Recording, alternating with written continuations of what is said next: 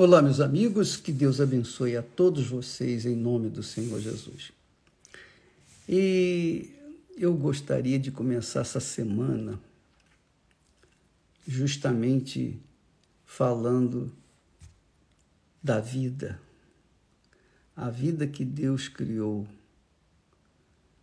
Deus, quando cria algo, Ele não cria para ser vivido apenas por algum tempo, mas por, para viver por toda a eternidade, especialmente com respeito à raça humana. Ele criou o ser humano para viver a eternidade. A eternidade.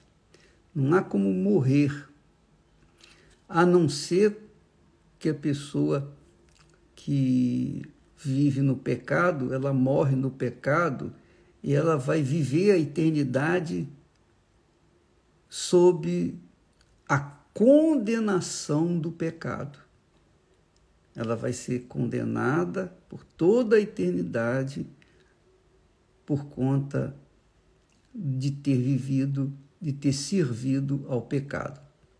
Quem serve ao pecado é servo, é subserviente, é escravo do pecado. Jesus disse isso. Mas aqueles que servem ao Senhor estes viverão eternamente com o Senhor, porque vivem na justiça, amam a justiça, amam a verdade, etc. E é sobre isso que Jesus fala, é, mais especificamente, lá, quando ele disse para Marta, que foi pedir que Jesus ressuscitasse o seu irmão.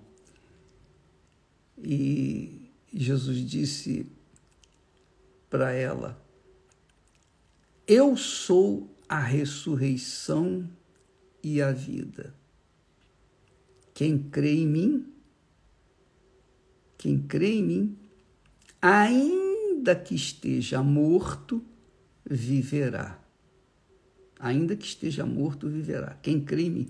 Mas como é que uma pessoa pode crer em Jesus se ela está morta? Ele está falando da pessoa que vive nesse mundo, que tem consciência de estar vivendo neste mundo, tem consciência de estar vivendo no pecado.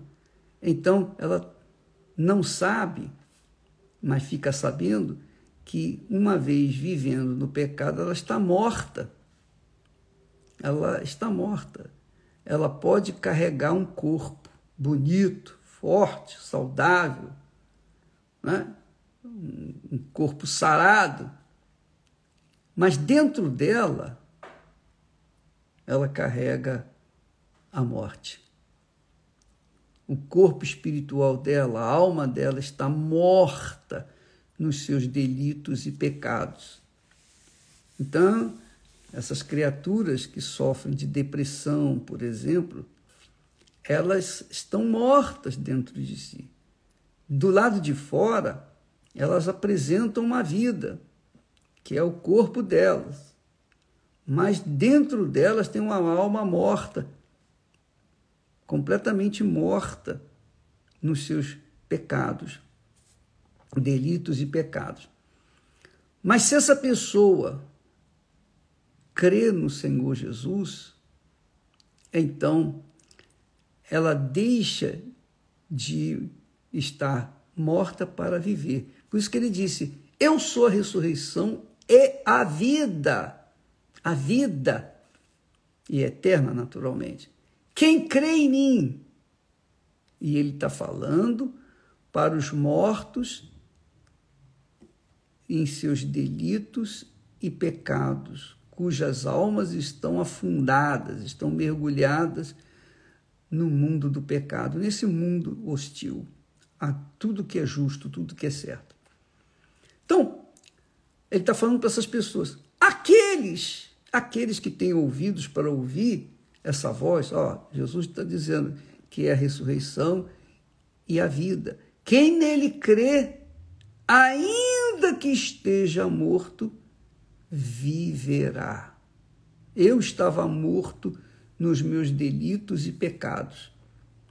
Mas um dia o Espírito Santo me convenceu que eu estava morto, me convenceu dos meus pecados.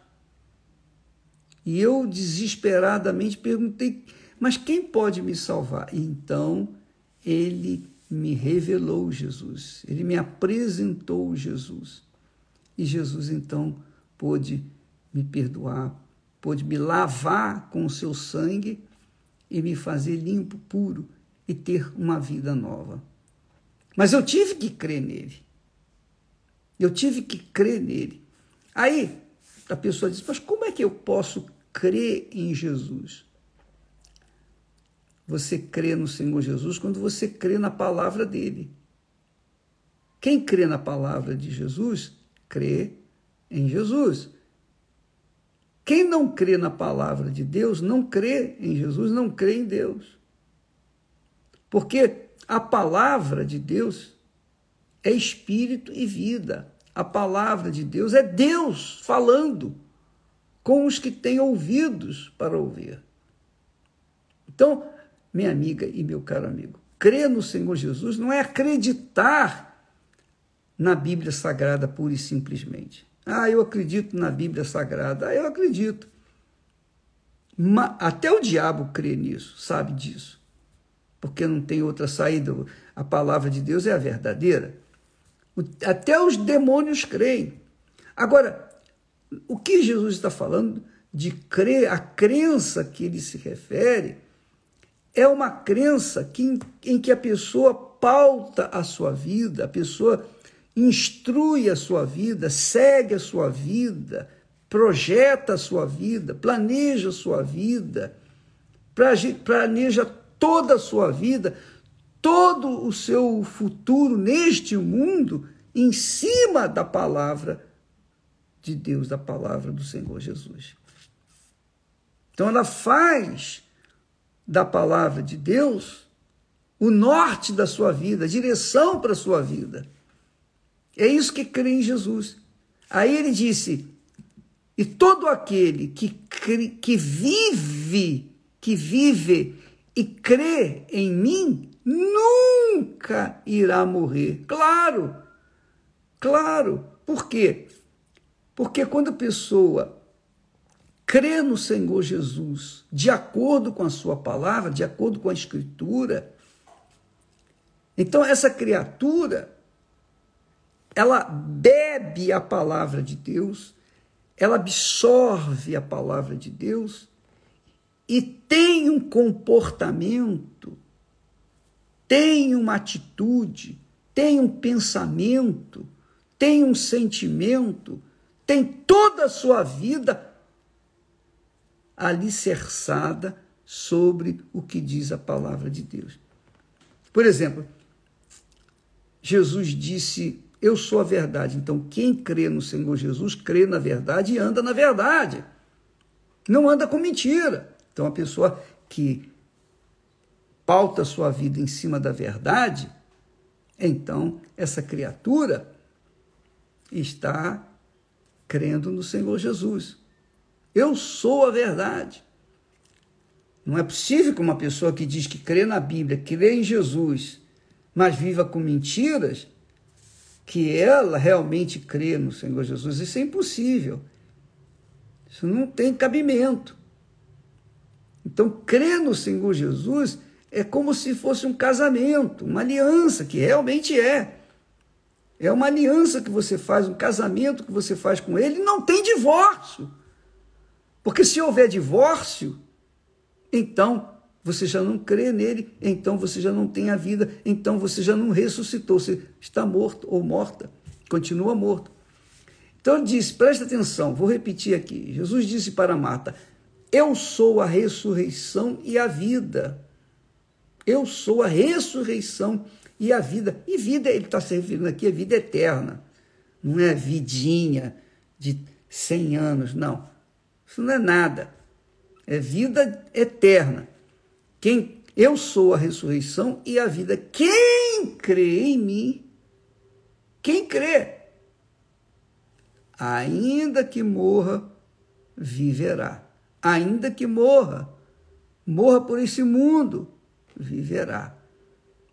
E todo aquele que vive, quer dizer, se mantém vivo, de acordo com a palavra de Deus, obedecendo a palavra de Deus, pautando a sua vida de acordo com o que está escrito, andando na verdade, na, ser, na seriedade, andando de acordo com o que a Bíblia nos ensina.